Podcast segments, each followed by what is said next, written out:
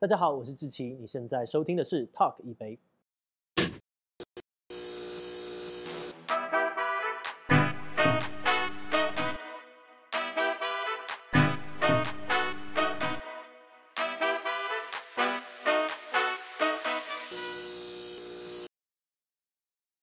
如果现在零到一百分的快乐指数，你觉得你的快乐指数在几分？快乐，我觉得这这我不太会用快乐来形容事情。你是一个很不追求快乐就是很沉稳，就是那个波动很低的人。我我也没有到波动很低，但我觉得快乐是一个陷阱，就是你如果过度的追求快乐，你就会持续的想要找更多的快乐，因为它是一个生理上的机制。所以我们其实不该追求快乐，我们追求的应该是平静。所以我很这个崇尚基诺里维讲的一句话，他说：“有人需要快乐才能活，他不用。”我觉得我现在状态也是比较接近这样。我懂得跟快乐，懂得跟呃失落的情绪相处，然后在这个相处的过程当中，我觉得这一切都是人生的体验。所以我不会说哦，我今天失望很差，我反而会开始聊哦，原来这是这样的感觉。那我现在我应该要做些什么呢？因为我们讨厌一个情绪，例如说我们不喜欢愤怒，我们不喜欢。呃，难过或者是呃，这个这个呃失落，是因为这些事情，这个情绪容易导致我们做错一些事。可是如果我们不去做那些事，这个情绪其实是无害的。对，所以我在这个过程当中，我体会到就是你不用去刻意追求快乐，因为如果你没有追求到快乐，你就会失落，你会有一个认知跟非认知的问题。但是如果我就是只是在意平静，然后偶尔得到一点快乐，我就觉得也蛮不错的这样。蛮好的，你刚刚讲到基诺里维，我就想到另外一个，他曾经跟三卓布拉克在《捍卫战警》里面讲过一句话。哦，他说哪一个？压力下发生的感情状况是不持久。哦，对啊，对对对，来喝一下，这其实就是让自己处在一个身心安顿的这个没错状态之下。所以你在跨平台上面的战略已经有些思维了，因为 YT 的成功，可是你要进入到 Podcast，甚至 Video Podcast，Podcast 的商业模式是已经稳定的吗？呃，我觉得算蛮稳定的。以目前来说，它。它其实是很快，我们在大概两个月就做到获利，就已经做到现金流转正，然后获利这样。你要气死多少 podcaster？没有，当然我们有流量的澳元嘛，这也是核心。但呃，这个我们其实也是沉淀了很久。我们第一次做试播集是去，应该是一年半以前，甚至两年以前。我们先测试了，然后不断的尝试了很多方法，最后我们才选择了现在这样。你尝试的过程当中，try and error 试错，你们内部是怎么样的去导正、讨论、修正？才去获得一个很好的成果。我觉得关键还是指标，就是你怎么去选定对的指标，然后跟跟别人做出赛局上面的切割。所以，例如说，我就会很在意的是，我这个东西做下去之后，我的成本到底可以被控制在多少？因为以及我要用我的成本有多少，然后我有没有办法随着这个东西越来越成熟，然后我的角色越来越单调？就这些事情是我在那个时候会想的。然后再就是赛局的部分是。别人在看我们的时候，有没有办法看到除了单纯的 podcast 以外的价值？所以，如果我们把 YouTube 跟这两个并在一起算，而我们突然跟别人不太一样，那这个的价值可能就更高，就是产生重效去打人家在单一维度好像很厉害的人。你是用陆海空？对，我也没有要赢过他们，但是呃，我的我的思维都是我喜欢当一起站在舞台上，但是不是镁光灯焦点的人。就是如果你今天你要列一个清单在 YouTube 上面，你可能会讲到我，但我绝对不是 YouTube 里面最厉害的人，但是我可以一起站在重要的存在。对对对，我只要到有一点影响力，这样就好，就是有点像月晕效应，就是站旁边就好了。就是我也不要到中间，因为到中间大家就被干嘛？我没有，我没有想要去那边，我就站在旁边角角落，这样就 OK 了。这跟你的本身的性格有关。呃，有些人天生就是喜欢站在舞台的中央，spotlight 打在他身上。我觉得有有点关，就是我没有那么适应。我觉得我本质上还是一个宅宅，所以只是现在是变帅，然后下下巴很尖的宅宅。没有，就是这样子，这样子对我来说，我觉得很安全。嗯，在过去，我觉得你应该不可否认的是，呃，你们这一代的 YouTuber 是还是有吃到流量红利期，一定有的。对，可是到了后来，你们的后辈好像。就比较辛苦了。你就有去观察到这个现象，跟近期还有哪一些真的是可以快速窜起的新秀吗？其实我觉得现在反而是 YouTube 变成一个很大的主流，但是在这个主流下面，我们会引入很多的才子啊、创作者一起进来。可是现在刚好又是一个分众取代大众的时代，所以你很难去注意到说，哦，例如说谁现在在，例如说有一个人叫木星人，好，他今年就爆炸强强到爆，或者是像孙庆月在我们的仔仔圈里面是哇强到爆，可是。别人不会看，因为 YouTube 的首页已经限制住所有事情了，你不会得到一个像过去电视一样的大荧幕。大家都知道说现在周杰伦最红，然后他可以横跨三代。现在就是你自己坐在电视前，每个人都自己看自己的荧幕，而且是演算法载至世界。没错，所以在这个情况之下，你很难去理解到其他分众的人。那这个时候你就要去爬一些数据，但还是很多人一直在窜红啦。以及我觉得或许大家可以用一个想法去想，不一定要到一百万才是很你只要能够做到三十万，你就是超级无敌强。在这个时代，在这个时代，我觉得三十万是一个更好的目标。YouTube 它的演算法一直在变。对，它会让人家摸不着头绪。可是以这样的一个平台为主要战场的你们，对你怎么样去让自己不要被流量绑架？你有曾经经历过那个很非常在意每一支影片跟流量绑架的这个时期吗？我觉得一定有，就是当你的成就感只能够建立在这上面的时候，你就被绑架，就是你没有选择权嘛。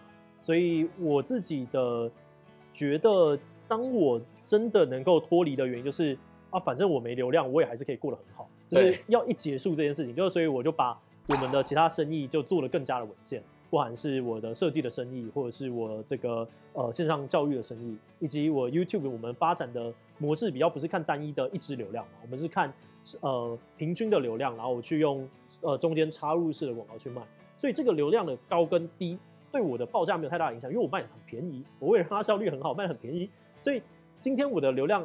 好或坏并没有影响到我的生存的时候，我就觉得啊，我解脱了，我没有想要管这些事情了。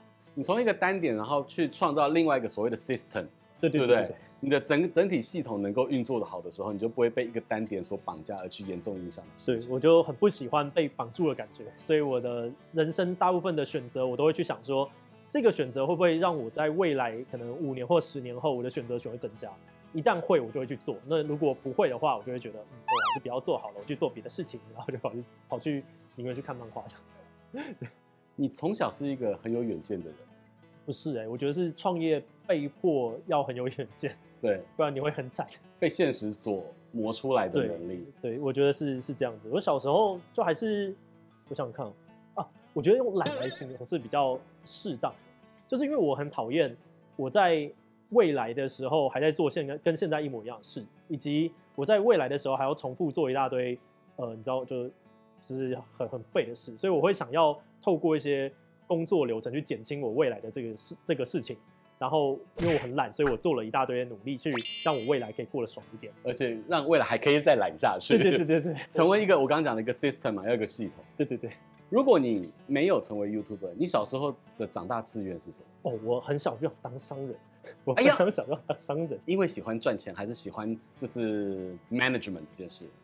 我觉得想商模是一个很有趣的事，而且是创新商模。对对对，就是你怎么去找到一个，哎，这件事情是被需要的，然后它没有存在过，或是它把它做到很稳健。我记得小时候那时候有两部韩剧很红，一部是《商道》，然后另外一部是《大长今》。有没有应该说只有《大长今》很红？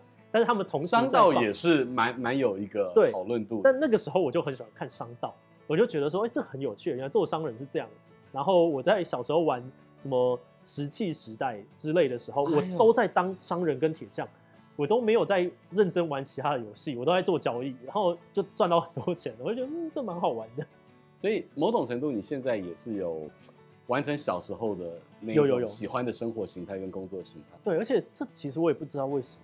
这真的也没有什么家庭环境因素，就是你们家都是知识分子啊，这个整个家族都是啊，而且都是高知识分子。对，但的确，但我我的家族并没有给我这个方向，因为你要知识分子，大家就想说啊，你以后就去读个书啊，然后当个工程师啊，当个当个教授啊，但不知道为什么就就变成这样。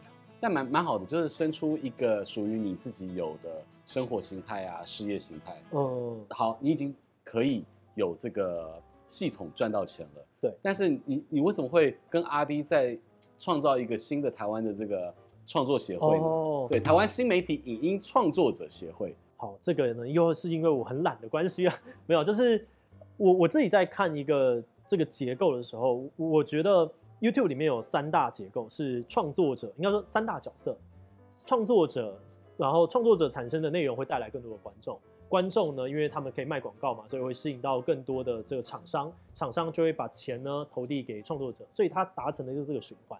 那我那个时候跟阿迪在看这个 YouTube 的生态的时候，我们就发现到几个问题啊。第一个是这个活水要怎么样持续的让它涌入进来。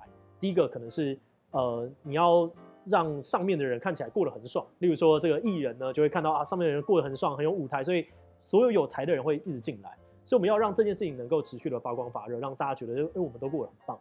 那第二就是他进来了之后，他要能够从小的变中的，中的变大，有成长的一个曲线。对，他要能够慢慢的成长，而且在初期的时候，他不能够突然就被淘汰。一般我们在这个初期的时候，可能过去会有呃一些公司里面哈，他可能会从学校里面去培养，或者是他可能会从呃这个呃公司里面的小职员开始培养。可是创作者没有，大家都是社团做一做，然后出来，然后就呃就开始自己做。那他们可能在。内容的知识上面不足，或者是他们可能在商业的知识上面不足，因为没有一个中心化的系统去给大家资讯，所以资讯的传递跟知识的碰撞很没有效率。那我们就觉得，我要让这些人能够持续的在这边，而且活得很好。那其实最后得利的就会是我们这些大的人，因为大家的目光跟所有的观众会留在这个地方。所以我就跟阿滴讨论说，呃，我们是不是应该要做这个结构出来，然后帮助更多的年轻的创作者。然后他就说，嗯，听起来蛮有道理，而且他本来就很爱做这件事情，所以我们就把这个结构做出来。但你刚刚也聊到了，就在创作者当中，其实比较缺乏一个中心化的一个凝聚力量，对，或者是说在新时代创作者当中，跟以前有经历经过职场上面的这个人际来往不一样。你在想要做这个协会，在推动上面，会不会遇到哪一些问题？一定还是会，大家会不太确定这必不必要，因为中心化跟呃非中心化，它其实就是效率的问题。那我那时候一开始想的，其实是我想要增加这个行业资讯碰撞的效率。过去我们这边还要得到一些资讯，例如说，呃，你的税应该要怎么缴，这个没有什么人在讲的，就都是口耳相传。例如说，今天我跟你约个吃饭，然后说，哎、最近啥啥啥被查税，然后呢，我们才，哦，天哪，是这个样子哦，然后大家才会开始去动作。可我就觉得这件事情应该可以让它更有效率一点。所以现在我们可能有一个好的群组，有一个好的 DC，所以呢，在上面今天谁谁谁发生什么事，我可以一次就把这件事情做好，然后做出一个范本，就是就长这样子，大家就按照这个东西去做，传递变得比较有效率之后，其实大家的知识也会上升，然后也会过得比较舒服，这样让这样的一个群体慢慢产业化。对对对，那我讲到产业化的这个过程当中呢，其实就会出现奖哦，走中奖就出现了。走中奖今年走到第四届，对，他在今年的这个。颁奖典礼的转播，其实，在 YT 上面，它的这个点击次数已经超越了金钟哦。对，因为在这个金钟的节目类是七十九万人次在看，截至今天为止了。然后戏剧类是一百三十八万，可是走钟奖它达到了一百九十一万。从你的世代来讲，跟你作为这个从业员的一员，你怎么去看待它超越了传统大奖项的这个影响力？我自己反而不会这样看的原因，是因为，呃，对我来说。YouTube 的奖项在 YouTube 上面得的比金钟的关注还多，这是一个非常合理的事情。刚好而已。对对对，就是你在我们的主战场讲这件事情，我觉得那真的太合理了，所以我不会拿这个数字来比较，因为我今年我真的还没有查，但是我知道以去年来说，其实应该观看率也大过了，但是呃，在整体的社群声量的数据里面，其实还是差非常非常多的，所以我不会就这样直接去定义它。那我觉得，呃。这个是危险的一个想法，就是认为我们已经超越别人了。我觉得这是很危险的，对，不可以存有这种想法。这个呃，所谓优秀是卓越的敌人。当你觉得你自己很棒的时候，你就不会想要变得更好。我觉得这个是呃，相对我来讲是要，如果我听到身边的几个重要朋友这样子讲话，我就说没有，我们要小心，我们还是要更好。然后第二点，我会觉得是呃，赛局其实不一样，硬要比较也没什么太大的意义。这种大概是偏这样，我会习惯做我自己的事，然后我就跟你长得不一样，所以你不会想要去拿金曲的收视率跟金马的收视率比较，对我来讲比较接近这样子的想法。在今年走中奖的评审会议当中，其实我们评到年度最佳影片的时候。最后的得奖者是阿翰的《九天玄女》。对，其实那个时候他得奖的时候，我曾经提过一个，是为什么他可以得到年度最佳影片？其实它不只是局限在 YT 上面的点击数而已，它的影响力已经扩及到了跨媒体、跨世代，进入到了传统媒体，甚至纸媒的报道、网媒的报道跟电视的报道，成为一个全民关注的议题的时候，我觉得它成为年度最佳影片的实至名归。这个我觉得当下大家应该都是差不多这样想，就是太长了，那次影片太长了。你怎你怎么去去看待阿汉？因为其实阿汉他也是历经过非常多的这个波折啊，然后挑战啊。但是真的就是撑撑过这一段时间，获得了一个社会普世的肯定。我觉得只要能够持续进步跟成长的人，都是最厉害的。就是不管你是在逆境还是在就是呃高峰处，就是只要能够一直学到新的东西，然后一直内化，这个就是最厉害的能力。所以我，我我觉得阿汉还会再继续变得更厉害。在颁奖典礼上面，其实有一段影片是非常感人，就是呃很多创作者可能从十年前的影片出现。哦对，在大家还很青涩，或者经历了这十年来的成长，对啊，就是不管是你啊、阿滴啊、瓜吉啊，然后阿嘎、啊、这些人这样走过来，就是这样的一个阶段，你们有互相讨论过？其实这一路走来，其实不容易嘛。甚至是 YouTuber 他的呃寿命都比传统媒体以前这些艺人啊，可能好好像更迭的更快。哦，我觉得很不容易。像以我自己来说，我们是一开始就是团队来做。我觉得当下最辛苦的 fighting 会是，你要如何跟自己讨论好 fighting 出来的结论，然后再去说服团队。就是都是泛娱乐的时候，你要做一个时事频道，大家怎么买单？而且你还要在那个观看之后一百、两百，然后慢慢往上涨的时候，跟大家讲说，我们现在在对的方向，我们正在往上前进，大家要继续坚持。就这件事情真的有点难，所以我会觉得，所有走到大概五万，甚至是。十万以上的创作者，我都觉得是非常非常厉害。那这件事情的逻辑不代表说一万就不厉害，而是你能够走到这里，你真的经历过了一些故事，对对，都是很厉害的。而且身上可能会有一些伤痕跟勋章啊，一定会有，一定会有。那走到每个百万上面，大家都是打开来就哇，都是伤痕，都是伤，都是伤。慢慢的影响力越来越增加，你可能已经走出了局限在 YouTuber 这个领域，你可能会面到更面对到更多的邀约。对，就是你怎么去看待这些让你很有趣的事情？呃，我就会很严格的，我就会开始比较有更多的原则，因为当你的选择多了，你就要有原则去筛选他们，所以我就越来越多的拒绝，然后这个拒绝的原因是什么要够明确，然后所以我觉得他这些事情对我来说是一个成长跟自我探寻的过程吧，我就比较知道自己到底对什么事情感兴趣。然后我喜欢什么，我不喜欢什么。我觉得这一件事情在我创作的过程当中被打磨的比较好。然后因为 YouTube 它是一个很容易让你得到反馈的一个环境，所以我觉得我在这个过程当中自己的状态变得好蛮多的。我觉得这件事情是蛮蛮珍惜的部分。而且啊、呃，网友的反馈快速又直接，对对，没有再跟你客气跟虚伪交涉这样。嗯人是会变的，环境是会变，产业是会变，尤其演算法又变得这么快，你怎么样维持你当时的初衷？我觉得关键就是你要有比较多人一起共同制衡你，就是自己会成长本身是一个油门的机制设计，所以以我自己这样做机会探寻的话，我就会很多时候，我觉得很多时候你原则动摇都是在那个灰色的边界上面，你想要去偷一点点。然后呢，你油门就会给它开过去，然后就闯一下小红灯啊，就闯过去。但这个时候你要有一个人从头到尾都是用刹车的想法在想的。所以我感谢就是团队，例如说我们的主编或者是我的合伙人，他们会甚至是我觉得我们的观众也是，他们会用当初的原则来制衡我。他就说你不能够做这件事情，或者你稍微有时候你没有发觉，你就是不小心闯过了那个红灯，观众会跟你说你这个东西是有问题的。所以我觉得是透过别人来制衡你，不要妄想说你自己可以制衡自己。我觉得这是比较心法的部分。我觉得在平台上面，尤其我们刚刚讲到这么狂野跟这么 wild 的年代，有制衡其实是非常不容易的。对，而且你要愿意让别人制衡你。我好希望我们的政治圈也能够有这样自然的制衡力量。这个难 啊，蛮难啊，对，难。对，但啊、呃，最后一题其实蛮有趣的，嗯、就是呃，作为创作者非常。有趣的就是可以跟很多人 fit，跟很多人合作。你连就是蔡英文总统都合作过了，那你接下来还有什么想挑战的？我其实有一些外国看很久的创作者，如果能有合作的话，我会觉得蛮开心的。像我们一直以来的其中一个典范是呃那个 Vox，他们就是做很厉害的新媒体节目，在 Netflix 上面大家也可以看到这个流行大百科。嗯，我就一直很希望能够做到。那不管哪一天跟他们有一个。小程度的合作，我觉得对我来说都会非常的开心。好，真的是非常期待哇！我觉得这样一路走来，有好多的故事跟大家分享，而且有内容、有情怀、有商业，这很重要。对，衣食足而知荣辱啊，吃得饱之后才可以继续把理想继续扩大。对，谢谢志喜跟我们分享这么多。其实今天有非常多在创作跟经营上面的 insight，很多的洞见。